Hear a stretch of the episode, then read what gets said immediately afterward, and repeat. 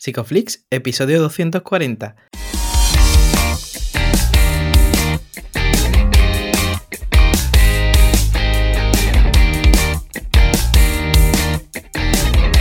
Bienvenidos a Psicoflix, un podcast para psicólogos y psicólogas, un podcast donde entre todos buscamos ser cada vez mejores profesionales de la psicología. Aquí hablamos de todas las estrategias, técnicas y noticias de la psicología contemporánea, pero siempre con la evidencia científica que nos gusta defender. Hoy estamos emitiendo nuestro episodio número 240, en el que vamos a hablar del abordaje psicológico de, en personas con amputación. Pero antes, recordaros que en psicoflip.com podéis registraros y acceder a todo el contenido exclusivo para suscriptores y suscriptoras. Bueno, bienvenidos al podcast, muchas gracias por estar aquí. Darío, mientras estaba diciendo el número me ha entrado un poco de vértigo. Bueno, eso decían, ¿no? Eh, creo que era Irene que decía por Twitter, sí, ¿verdad? bueno, vamos defusionados de esa idea de muchos episodios y de todo lo que vamos haciendo, ¿no? Como, como siempre decimos esta semana, bueno, esta semana no, el día 20 de febrero tenemos un webinar en abierto con Alberto Jimeno. Eh, bueno, este tío yo lo quiero mucho, tiene mucho conocimiento, muy pragmático, o sea que os venís, que es gratuito. Solo os tenéis que suscribir dentro de psicoflix.com y también tenemos estas suscripciones que por cierto no lo hemos dicho explícitamente pero ahora los meses son tematizados. Es decir cada mes tenéis un curso eh, orientado a una temática con un certificado que podéis validar dentro de LinkedIn o bueno por ahí por no me enrollo más. Hoy tenemos un tema súper interesante em, de hecho creo que no hemos tocado nada así nunca en, en Psicoflix no, creo que no, nunca. O sea que vamos a estar eh, muy ensimismados en la conversación. Pero cuéntame, Ye, ¿quién tenemos por aquí? Pues mira, volamos hasta Colombia con nuestra invitada hoy por aquí. Es Andrea Criollo, es especialista y magíster en psicología clínica, docente en la Escuela de Posgrado de la Fundación Conrad Lorenz, es supervisora de prácticas, directora de trabajo de investigación y cofundadora de World Living Psychology. Bienvenida, Andrea. Bienvenida, Andrea. Hola Jay, hola Darío, muchas gracias por esta invitación. Bueno, muchas gracias a ti, que siempre sabemos que hacéis grandes esfuerzos por veniros a, estas entrevistas. Eh, esperamos que te lo pases muy bien y cuéntanos un poco, nos gusta eh, preguntar por el día a día de las, eh, las, entrevistadas que vienen por aquí, cómo es tu rutina, en qué cosas estás metida, cómo trabajas, pero también cómo vives. Ok. Bueno, en este momento eh, que inicia el año, como le estaba diciendo ya, yo estoy vinculada a la Conrad Lorenz, entonces acabé de asumir el cargo de la dirección de los posgrados en psicología clínica, entonces entenderán ustedes que estamos un poco en el corre-corre con las matrículas, las inscripciones. Adicional a eso, pues yo tengo mi consultorio particular atiendo a mis consultantes, entonces digamos que este inicio de año es un poquito ajetreado, pero pues bien, con todo el entusiasmo, con la mejor disposición para lo que viene. Qué bueno, muchas gracias por sacarnos un hueco y estar por aquí con, con, nosotros, que nos hace mucha ilusión. Y Andrea, esto es curioso, ¿no? Porque siempre nos gusta empezar el podcast contextualizando un poco el, el tema. Y fíjate que Mm, me, genera mucha curiosidad cuando hablamos de temas como tan específicos, ¿no? Cuando estuvimos comentando la posibilidad de hacer el podcast, dijiste, pues yo quiero hablar de esto, ¿no? Y me gustaría que nos contaras qué ha pasado para que mm, hayas centrado, ¿no? O te haya interesado tanto este tema. Vale, yo creo que es un tema que no se ha tocado mucho a profundidad de la psicología y sobre todo de la psicología de la salud.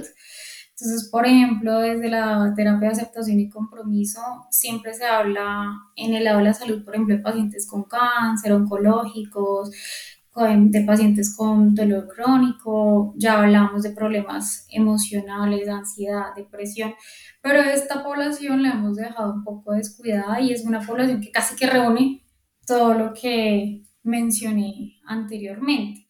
Entonces, en los centros de salud nos quedamos básicamente sin recursos. De hecho, instrumentos de evaluación no, no es que se encuentren muchos adaptados a esta población específica y mi interés en particular inicia desde el pregrado cuando comencé a hacer las prácticas en hospitales y me di cuenta que no era un tema de menor importancia y que de hecho el número de amputaciones que se está realizando hoy en día pues ha aumentado de forma significativa. Sí, de hecho, por ejemplo, en las estadísticas mundiales eh, dan cuenta casi del 50% del aumento de la prevalencia de estos casos desde el, más o menos desde los años 90 hasta el 2019 tenemos un incremento significativo en prevalencia. Acá en Colombia, por ejemplo, por cada 100.000 habitantes se están apuntando entre 200 a 300 personas.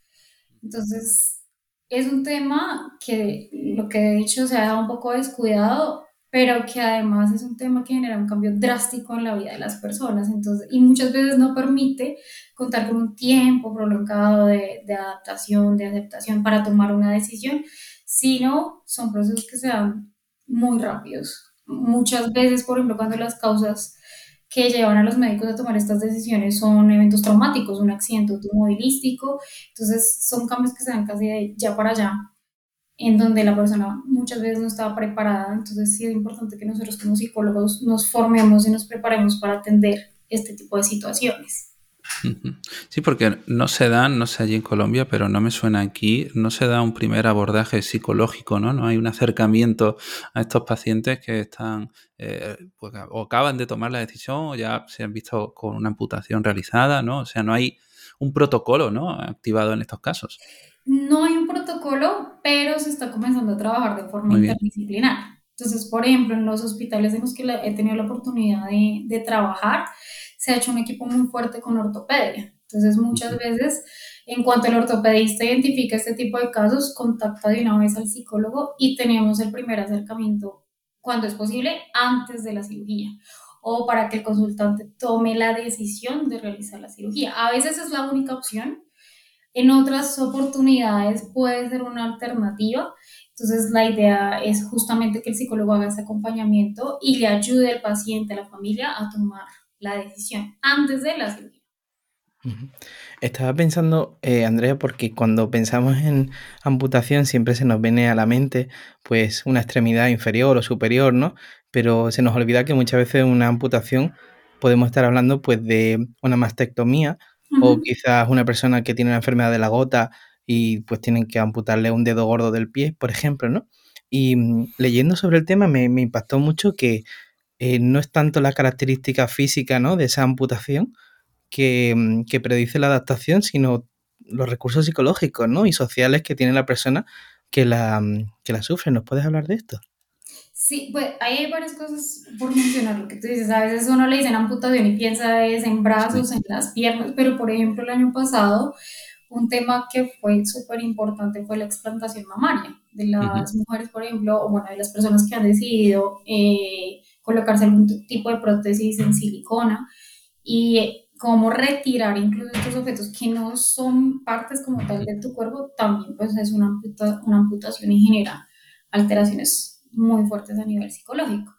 Ahora, con respecto a lo otro que tú estás mencionando, sí es muy importante la pérdida del miembro como tal porque genera un cambio en la percepción de tu imagen corporal, por ejemplo, pero también vienen factores antecedentes muy importantes, como lo que se denomina popularmente como autoestima, por ejemplo.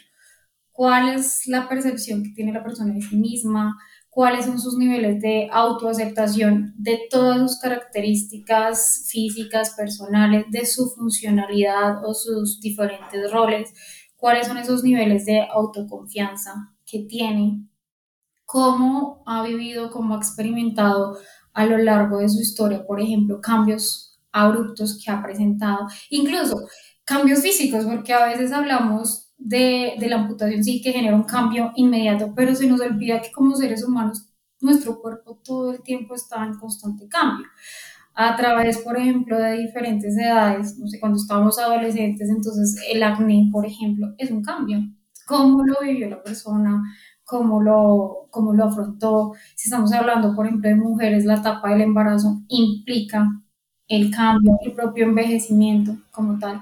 Entonces, ¿cómo, ¿qué recursos ha tenido la persona, por ejemplo, para enfrentar esos cambios? ¿Qué ideas tiene acerca del cuerpo? Estamos en una cultura, por ejemplo, en donde se nos ha idealizado un cuerpo que tiene que ser alto, eh, blanco, delgado, eh, totalmente saludable, totalmente completo y eso simplemente es una idea totalmente irreal y no es, no está basado para nada realmente en la diversidad corporal que tenemos. Las familias, las culturas también son fundamentales.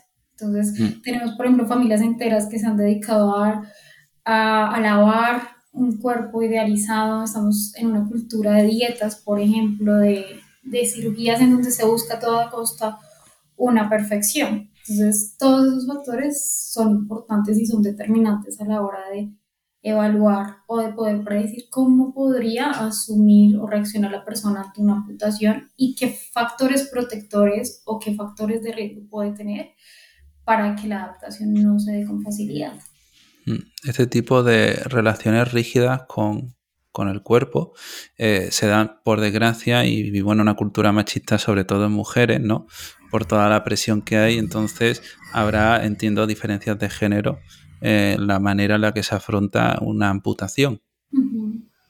Claro, lo que tú dices, por ejemplo, en, las mujeres existe una presión social mucho más grande, mucho más fuerte que en los hombres. Sin embargo, una amputación no solamente te da un cambio físico, sino además de la funcionalidad. Entonces, los roles, eh, las actividades laborales que desempeña una persona. Entonces, eh, en los hombres, por ejemplo, la pérdida del rol a nivel ocupacional es bastante fuerte, el impacto es muy grande. Y como tú bien nos mencionas, en las mujeres eh, el impacto es mucho más fuerte a nivel de la percepción de la autoimagen. Claro, porque además de las diferencias de género, también entiendo que existen diferencias psicológicas entre eh, el evento que causó la amputación, ¿no? No es lo mismo tener una amputación que fuera por un evento traumático, que fuera gradual, o que fuera una cirugía, por ejemplo, de, salvamento, ¿no? Ah, exacto. Entonces, por ejemplo, dentro de las estadísticas se ha demostrado que el mayor número de amputaciones se da a causa de la diabetes.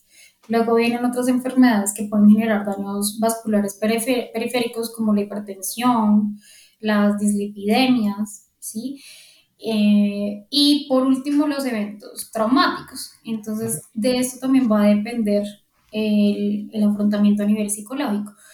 Por ejemplo, si estamos hablando de la diabetes, pues básicamente una amputación de, lo que de un dedo, de un pie, ya de una, de una pierna, puede ser incluso el inicio de, y si la persona no se adapta, no se adhiere como tal al tratamiento psicológico, pues pueden venir detrás otro tipo de problemáticas en distintos órganos y otras amputaciones, ¿sí?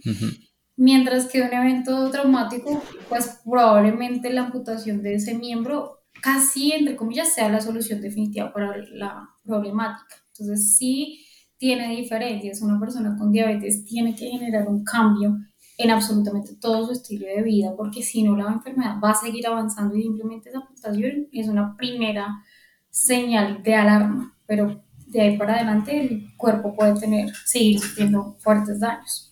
Mm. Eh, Andrea, me gustaría retroceder un poco e ir a la toma de la decisión ¿no? en sí ¿no? y a ese acompañamiento, porque si ya es difícil a veces tomar una decisión eh, que no supone perder nada de tu cuerpo, bueno, tomar una decisión así yo creo que va a requerir de un gran esfuerzo, ¿no? Y como psicólogos, como psicólogas, eh, no sé qué tipo de, qué, podemos hacer en una situación como esa. Entiendo que acompañar, ¿no? Pero el tiempo apremia, ¿no? Claro. Bueno, acá lo que yo les decía es muy importante el trabajo interdisciplinar con, con nosotros, especialistas. Entonces, lo primero que tenemos que hacer como psicólogos es informarnos de las generalidades a nivel médico, ¿sí? ¿Por qué se requiere la amputación? ¿Es algo que se dio de forma repentina? ¿Es algo que ya se venía contemplando o no. Entonces, primero que nos informemos del caso particular del paciente. Ya cuando hacemos el acercamiento al paciente, tenemos que entender que es una decisión y una situación bastante complicada y muy difícil. No sé cómo sea en España, yo les cuento cómo es acá la situación en Colombia, pero en el contexto de salud el consultante no es el que pide el psicólogo, ¿sí? Entonces generalmente uno entra a ser muy invasivo porque nadie está pidiendo el psicólogo, aunque sabemos que es fundamental en estas decisiones. Entonces, primero, pues presentarse, presentar al servicio, evaluar las condiciones del paciente, cómo está eh, a nivel de su estado mental, está orientado, no está orientado, conoce la condición por la que está pasando, conoce cuáles son los procedimientos de los tratamientos que han eh, decidido realizar los especialistas o no. Desde ahí tenemos que partir. Tenemos que evaluar el estado emocional. La comunicación de la noticia no la hacemos nosotros como psicólogos, la tiene que hacer el especialista y es probable que cuando entremos en contacto con el, con el paciente tengamos una crisis a nivel emocional. Entonces ahí tendríamos que acudir a los primeros auxilios psicológicos, a la intervención en crisis, como lo haríamos en, en otros casos. ¿Qué ha pasado en la experiencia que yo he tenido? Por ejemplo, recuerdo casos que me dejaron marcada y es que cuando yo entré a la, a la habitación el paciente ni siquiera quería hablar. ¿sí? No, yo recuerdo un caso específico que él, de hecho, se giró, dio la vuelta y no me quiso pronunciar una sola palabra. Teníamos algunos días, entonces me tocaba acercarme, decirle que yo estaba ahí, que cuando él quisiera podíamos hablar y comenzar el apoyo con la familia. ¿sí? porque no siempre se logra acceder primero al paciente porque es una de las primeras reacciones que se tiene, evitar totalmente cualquier tipo de contacto con, con los profesionales y pues es comprensible. Entonces aquí ya tenemos que mirar qué estrategias podemos utilizar. Lo que yo hacía era ir de forma recurrente, decirle, eh, validarle, validar la emoción, validar lo que estaba sucediendo, pero decirle justamente que teníamos un tiempo limitado, que era importante hablar de esta situación. Hay que evaluar también cuáles han sido las, de pronto las reacciones emocionales que ha venido teniendo el paciente. En este caso que les estoy contando en particular, las enfermeras me decían, él está en una depresión hace varios días, no está comiendo nada, no se quiere bañar, no se quiere levantar. Entonces, antes de entrar a hablar como tal del tema, yo tenía que procurar contar con las, las condiciones básicas para tener alguna conversación con este paciente que le permitiera estar pues en un estado mental mucho más óptimo. Mm. ¿Qué comenzó a pasar? Que la comencé a trabajar con la familia, evaluar cómo el, pues este paciente reaccionaba, si esto era normal cuando afrontaba alguna situación problemática o no. Y ellos comenzaron a apoyarme para que el consultante se mostrara un poco más dispuesto a las conversaciones, que me ha servido mucho, por ejemplo, acá el uso de algunas metáforas. Entonces, eh, no sé si ustedes han escuchado la metáfora de la tortuga que es temerosa. No, no me suena. ¿Esa justo no? no. Entonces, eso me ha servido mucho con las familias y con los pacientes en este punto y es, la metáfora lo que dice es que hay una tortuga que necesita ir como hacia una cueva en donde están sus crías, pero en el trayecto eh, el ambiente se pone hostil, llueve, caen rayos, caen algunos elementos. Entonces lo que hace la tortuga cada vez que esto ocurre es encerrarse como en su caparazón. Y luego vuelve, intenta salir y otra vez. Entonces finalmente, si la tortuga sigue haciendo este tipo de conductas, pues no va a llegar a donde quieres llegar o por lo menos no en un tiempo eh, prudente, sino que el tiempo se va a prolongar. ¿Qué hago yo? Pues conectar con la realidad del consultante. Entonces, claro, estamos viviendo una situación que es difícil, que cada vez que tienes contacto con los médicos vienen noticias que de pronto no nos gustan, estás en, una, en un ambiente que no es familiar para ti, todo el tiempo te están chuzando, tomando signos, entrando en contacto con un montón de gente que no te gusta. Entonces, claro, digamos que puede ser para ti muy funcional encerrarte en ti mismo, no quiero hablar con nadie, no quiero saber nada de nadie, no quiero comer, no quiero nada, me quedo ahí dentro de mi caparazón. Pero, ¿qué es lo que quieres tú realmente? ¿Quieres volver a salir? ¿Quieres contactar con tu familia? ¿Quieres volver a estar en el lugar de donde eres? Y es como esa historia de la tortuga. Quizás encerrarnos en nosotros mismos no nos está ayudando tanto y de pronto está retrasando el proceso. Quizás es importante en este momento poder tener contacto con especialistas, buscar alguna alternativa para que tú puedas lograr llegar a donde quieres llegar. Entonces, aquí es, como echarle mano pronto a esos recursos que me ayuden a, hacer esa transformación de, de, funciones y que le permiten al paciente derivar.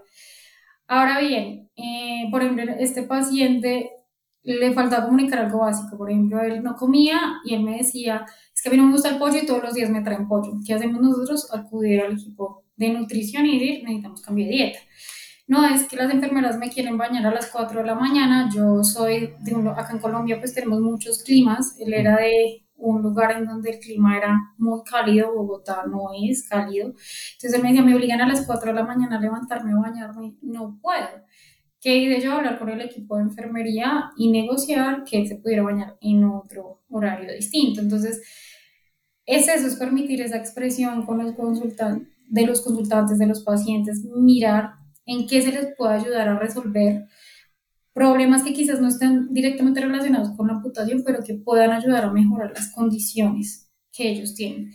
Ya luego cuando se entra a abordar como tal el tema de la amputación, lo que tenemos que comenzar a mirar es por qué es importante tomar esta decisión, cuáles son los pros, cuáles son los contras, qué pasa si no se realiza la amputación. De esa persona que yo les cuento, por ejemplo, la amputación era una decisión alternativa. Él tenía diabetes, el pie ya lo tenía muy, muy negro, digámoslo así. ¿Y qué hicieron los médicos? Brindar antibiótico. Pero resulta que este medicamento le estaba dañando la función renal. Y el ortopedista me dijo, o amputamos la pierna o esperamos a ver si el cuerpo responde, pero mientras el cuerpo responde es probable que el paciente nos quede en diálisis. Y puede pasar que se salve la pierna y quede en diálisis, o que quede en diálisis e igual más adelante nos toque amputar la pierna. ¿Sí? Entonces acá es donde uno le ayuda al consultante a ampliar el panorama, cuáles son las alternativas, qué va a pasar. Por ejemplo, una diálisis implica que él tenga que estar asistiendo a un centro médico constantemente. Entonces, bueno, es preferible someterme a una amputación, obviamente no es fácil, va a implicar un proceso de rehabilitación. Si tenemos la posibilidad de tener una prótesis, entonces, ¿cómo me voy a adaptar a la prótesis? O prefiero quedarme en diálisis y eso implica que toda la vida voy a tener que estar en, estos procesos médicos. Y así pues se va ampliando el panorama del consultante para que sea él quien finalmente tome la, la decisión. Estaba pensando también en esta toma de, de decisiones, perdón, está también la toma de decisiones de contarlo a los demás, ¿no? Porque uno puede vivir esta situación y no tener el sustento familiar o personal para hacerlo, como este proceso también, para de qué manera les ayuda a hacerlo. Claro, ah, pues para nosotros no es un secreto que las redes de apoyo son fundamentales y va a depender de eh, el paciente. Realmente el paciente es quien decide si comunica o no comunica a los demás. No es una situación fácil de comunicar, lo que yo hago es mostrarles cuáles podrían ser las ventajas de que por lo menos un miembro de su red de apoyo pueda estar enterado. ¿Y cómo lo hago? Mostrándole qué vamos a necesitar para hacer el procedimiento quirúrgico, pero además para los procesos postoperatorios, qué cuidados va a requerir que probablemente la persona sola no se los va a poder proporcionar. Entonces lo que yo hago es por lo menos que elijamos una persona de su red para que nos apoye en este proceso. A veces pasa lo contrario, ¿no? A veces las condiciones mentales de los pacientes no son las óptimas, entonces quienes se enteran primero son los familiares. También recuerdo un caso de una persona que tenía alteraciones en la memoria, entonces tú le podías hablar de la amputación, salías, volvías a entrar y ya no recordaba lo que le habías dicho. Entonces cada vez que se daba cuenta que estaba sin la pierna, porque ya finalmente ese punto, pues era intervenir, estar o acompañar a esta persona. En estas situaciones, sobre todo si los valores entran en juego ¿no? y no van a poder cultivarse de la forma en la que hasta ahora se han hecho, eh, que ahora hablaremos de eso, ¿no? Eh, podrá aparecer también eh, ideación suicida, ¿no? Este tipo de pensamientos será muy frecuente y me gustaría saber cómo, cuál ha sido tu experiencia con ellos. Que es demasiado común que aparezcan ideas de muerte, inmediatamente se comunica la, la noticia de la necesidad de la amputación. Las frases es prefiero estar muerto a tener que eh, pues, quitarme algún componente físico.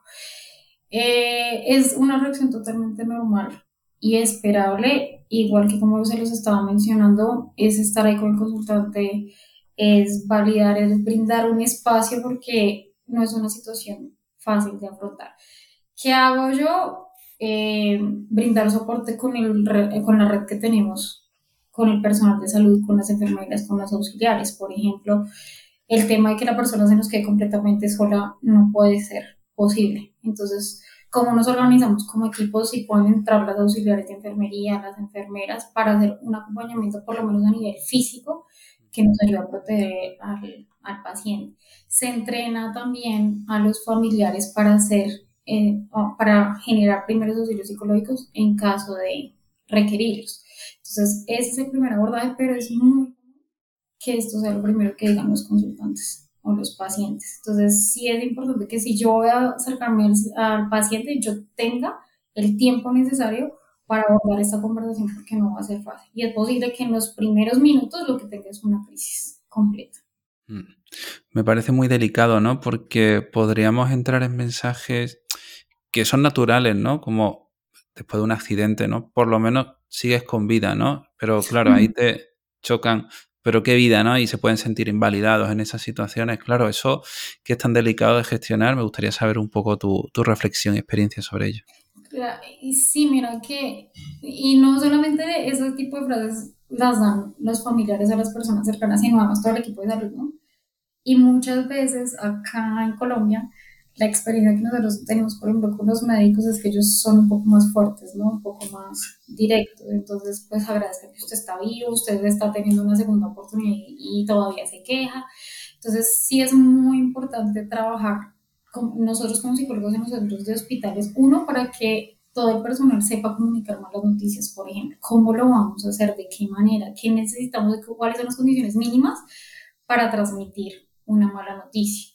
Dos, cuáles son las reacciones esperables. Entonces, claramente, si a mí me están diciendo que necesitan quitarme una parte de mi cuerpo, no voy a saltar de la felicidad ni voy a estar completamente alegre. Entonces, concientizar a todo el personal, a la familia y obviamente al paciente que estas reacciones emocionales son completamente esperables, ¿sí? Y son muy válidas y que es necesario que le abramos un campo a esa expresión emocional antes de decir cualquiera de estas frases que sé que las personas lo hacen con el mayor amor del mundo, pero que terminan pasando por encima de la experiencia de la otra persona.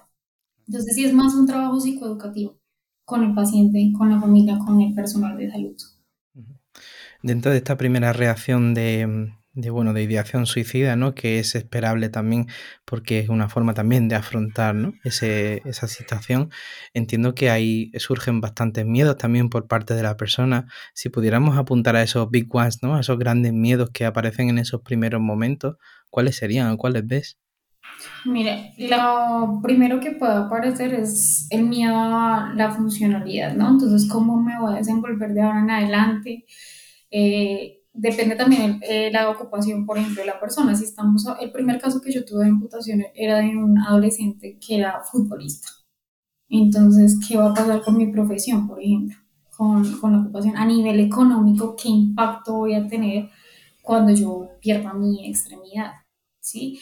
A nivel sexual hay una preocupación muy grande y es algo que casi no se toca ni se aborda porque claro, hay un cambio en la imagen y hay miedos acerca del desempeño a nivel sexual que se pueda llegar a tener.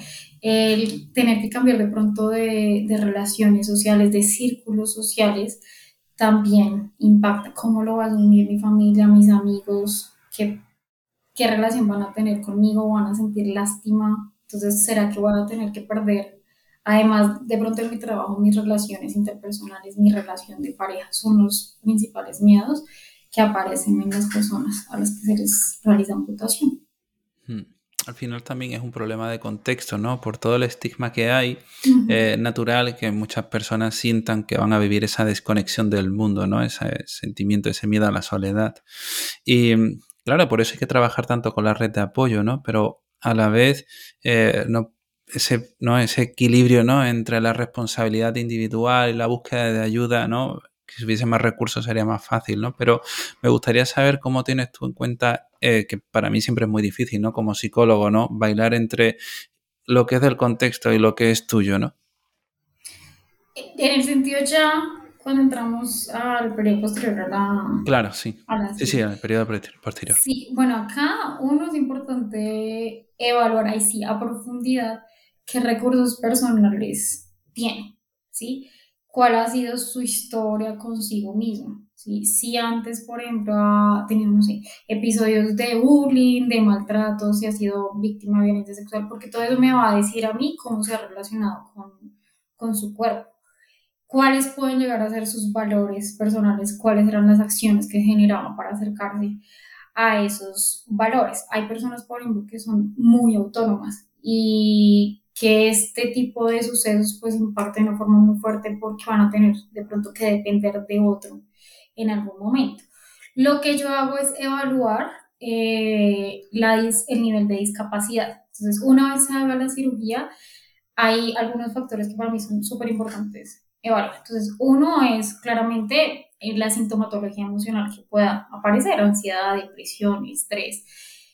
Dos, eh, el nivel de discapacidad, por ejemplo, es de la Organización Mundial de la Salud. Ellos tienen un instrumento que es aplicable a todas las culturas que evalúa el nivel de, de discapacidad. Entonces, evalúa si la persona puede o no movilizarse, si la persona puede o no hacer acciones de autocuidado, bañarse, vestirse, toda la parte de higiene, cómo están sus relaciones sociales, si ha tenido o no que generar cambios. Entonces, para mí es importante esa evaluación y la puedo hacer a través de entrevista o con estos instrumentos que yo les estoy mencionando para saber qué puede llegar a ser la persona o en qué momento definitivamente sí necesitamos acudir a la red de apoyo.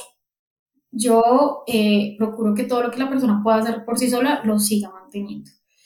Y ya en donde requiera apoyo, pues entremos a seleccionar alguna persona que nos pueda brindar ese acompañamiento. ¿sí? Porque a veces caemos para el otro lado, entonces utilizamos totalmente la red de apoyo, pero entonces dejamos sin ninguna alternativa al paciente y puede comenzar a perder funcionalidad justamente porque todas sus responsabilidades o tareas son dadas a otra persona.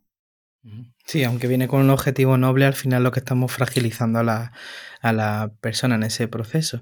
Te quería preguntar también, eh, Andrea, porque en este proceso postquirúrgico puede aparecer el miembro fantasma, ¿no? Que es una reacción bastante habitual. ¿Cómo es el abordaje psicológico de, este miembro fantasma? Alguna de las reacciones principales puede ser el miembro fantasma o realmente el dolor. Dolor fantasma. Que puede ser eh, crónico en muchas ocasiones. Entonces, igual que con el dolor, lo que hacemos es primero un proceso de, de aceptación. ¿sí? ¿Y cómo lo trabajamos? realizando un proceso educativo de que es normal que pueda aparecer, que es una de las principales reacciones que puede tener una persona que está amputada, se hace la explicación eh, a nivel neurológico porque es que esto sucede y luego pues promover ese proceso de aceptación. Esa sensación va a estar acompañándote o si hay dolor que va a perdurar, el dolor va a estar acompañándonos, aunque no nos guste, aunque nos genere malestar, aunque nos genere disconfort, pero que esté esa sensación, que esté ese dolor no te impide tener una vida valiosa o una vida significativa, ¿sí? Entonces, ¿qué tipo de acciones, por ejemplo, se pueden seguir manteniendo a pesar de tener esa sensación de ese miembro fantasma o a pesar de estar teniendo un dolor que sea o que tenga una intensidad moderada? Vale, y bueno, Andrea, entonces vamos con una pregunta que para mí es súper difícil eh, de abordar en general, que es la readaptación o la reconexión con nuestros valores, ¿no? Sobre todo cuando se pueden ver perjudicados eh, por una amputación, en el caso de deporte, por ejemplo.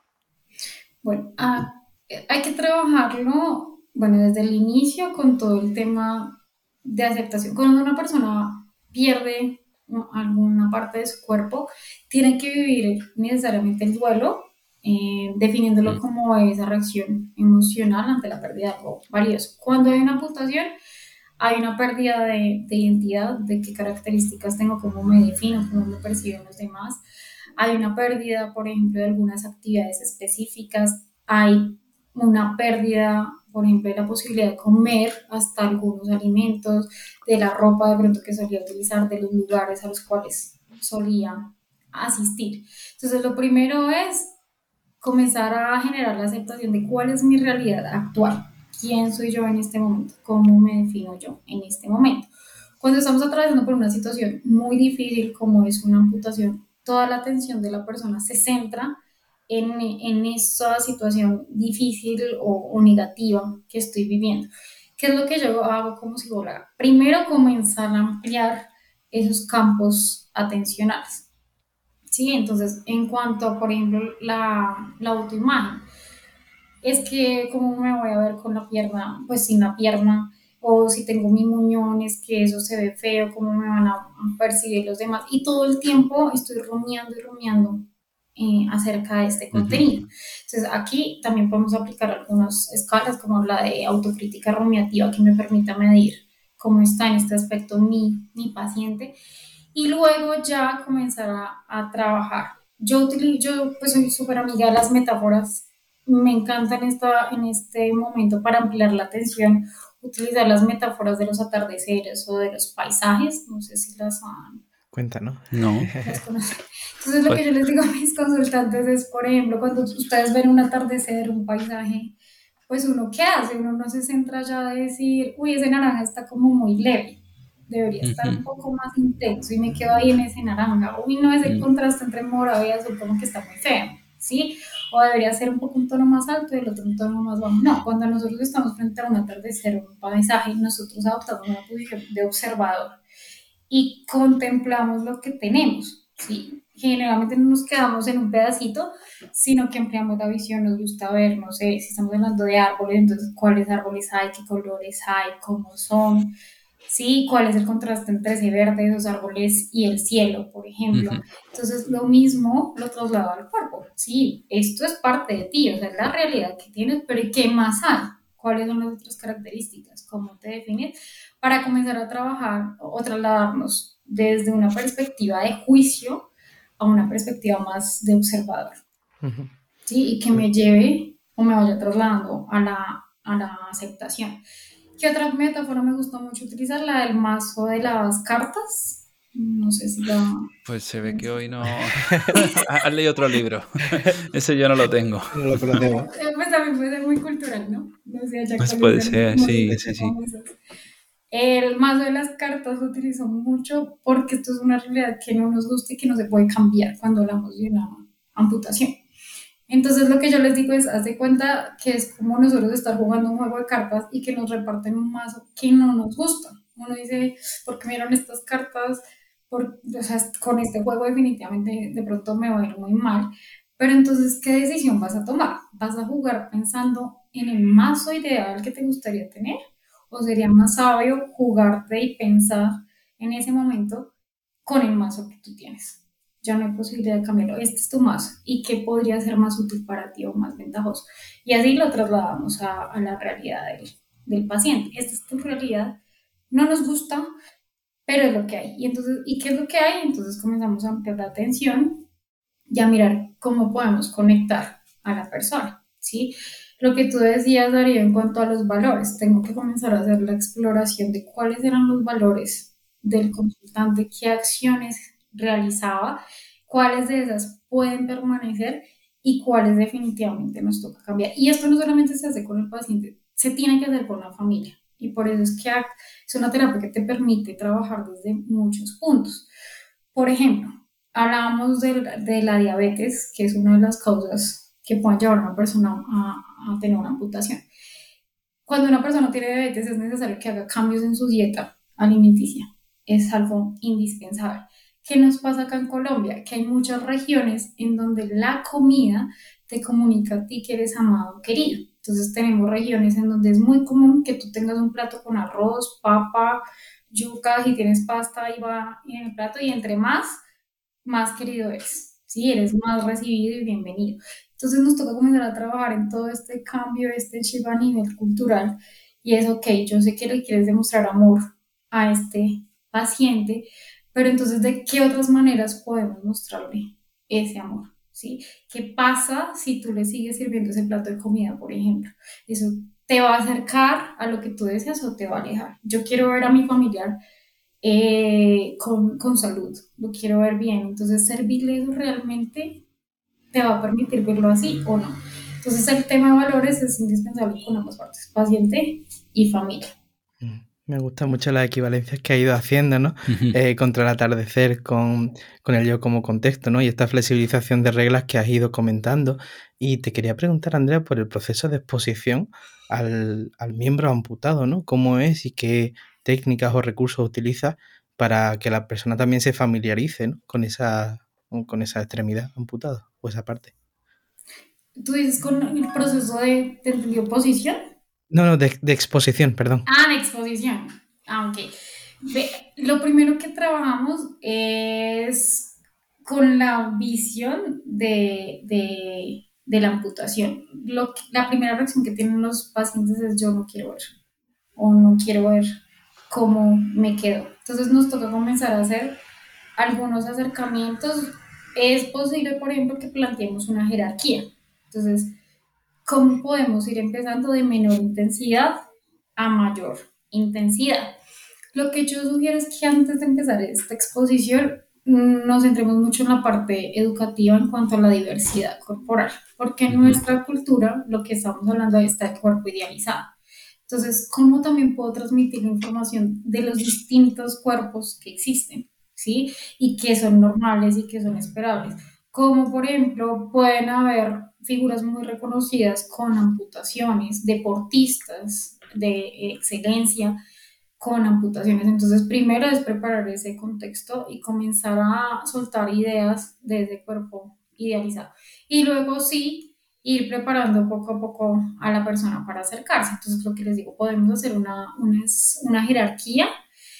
Eh, ¿Cómo puedo acercarme, por ejemplo, a un espejo? Irme acercando al espejo y comenzar a evaluar la intensidad emocional que se pueda emanar en ese momento. ¿sí? Entonces lo podemos hacer como lo hacemos en cualquier tratamiento que hagamos, eh, exposición.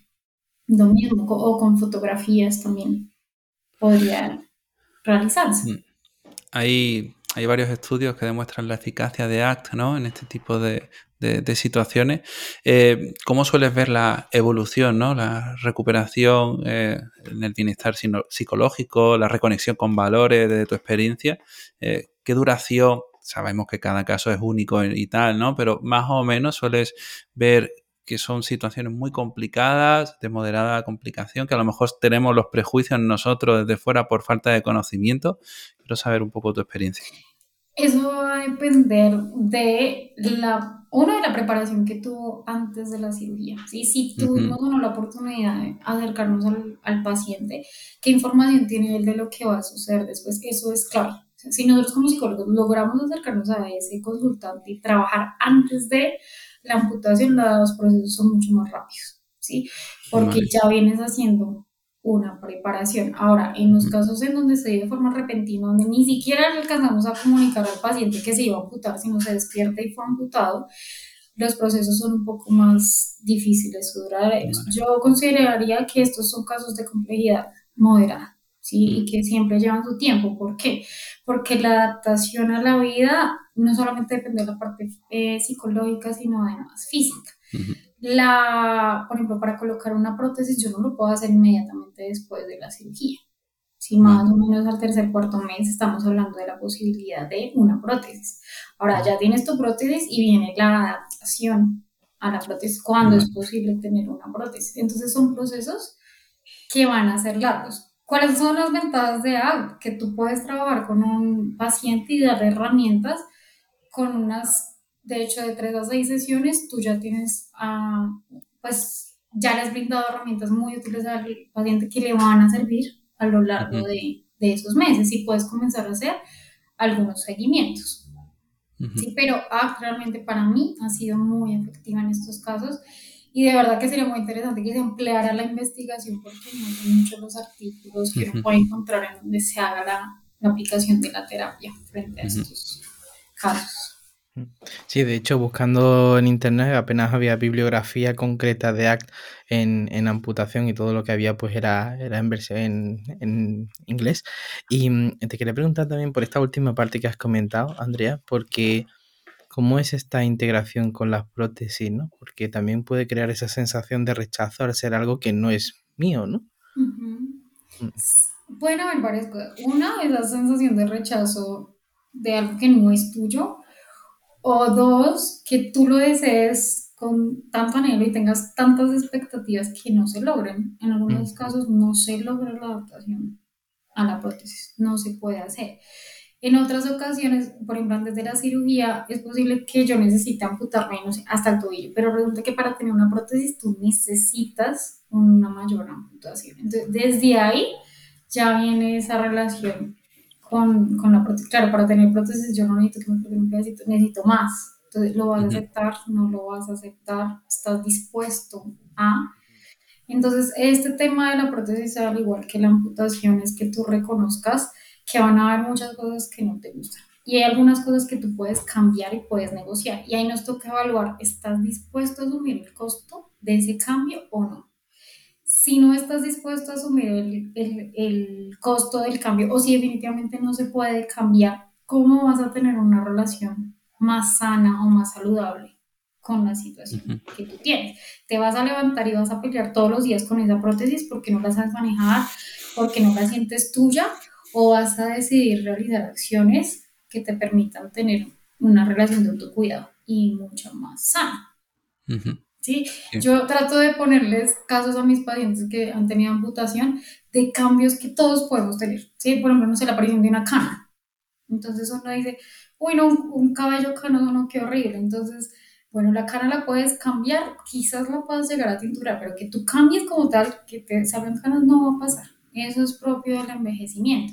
Tú decides, te vas a levantar todos los días a pelear porque es que la cana es que me veo mal, es que me veo fea, o decides tomar acciones y descubres qué conductas puedes hacer para cuidar un cabello canoso. Y ya tenemos otra perspectiva. Ya no es del rechazo, no es de la resignación, sino centrada en la aceptación. Sí, desde luego muchas cosas son útiles de, todo esto y no solo en un caso de, amputación, ¿no? Eh, me gustaría preguntarte, porque aunque haya poca ¿no? bibliografía, pero me gustaría preguntarte, pues, libros o algo también en lo que te hayas podido apoyar para trabajar en estas situaciones. Bueno, yo me he apoyado mucho de los libros de centrados en, en dolor crónico, en pacientes oncológicos con cáncer y en algunos estudios que han salido acerca de, de autoestima, ¿sí? ¿Por qué? Porque son temas que se relacionan con las personas amputadas. Pero no hay un libro que tú digas, libro de entrada No lo he descubierto, no sé si esté escrito, pero lo que yo he hecho es coger protocolos que trabajan autoestima, protocolos que trabajan dolor crónico y adaptarlos a, a este tipo de población. Bien. Esperemos que este episodio sirva como estímulo para, para seguir investigando sobre, sobre el tema, porque de verdad que es súper desconocido, incluso para nosotros como, como terapeutas, ¿no? Y Andrea, estamos llegando casi al término final del episodio. Seguramente muchas personas se hayan quedado con dudas, cosas que quieran consultarte sobre, sobre el tema.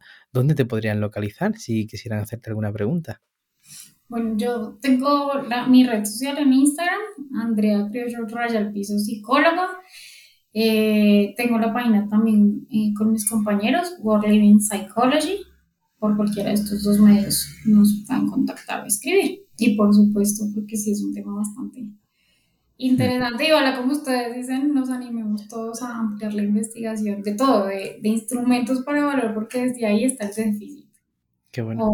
por ejemplo, en en China se han hecho algunos estudios un poco más centrados desde pero para la población occidental no es, no es tan común. esperemos que, el episodio sirva para arrojar un poco de luz sobre el tema y que pondremos tus datos también para que te puedan contactar cualquier persona que tenga alguna duda o simplemente te quiera seguir para, estar al día de lo que vas haciendo.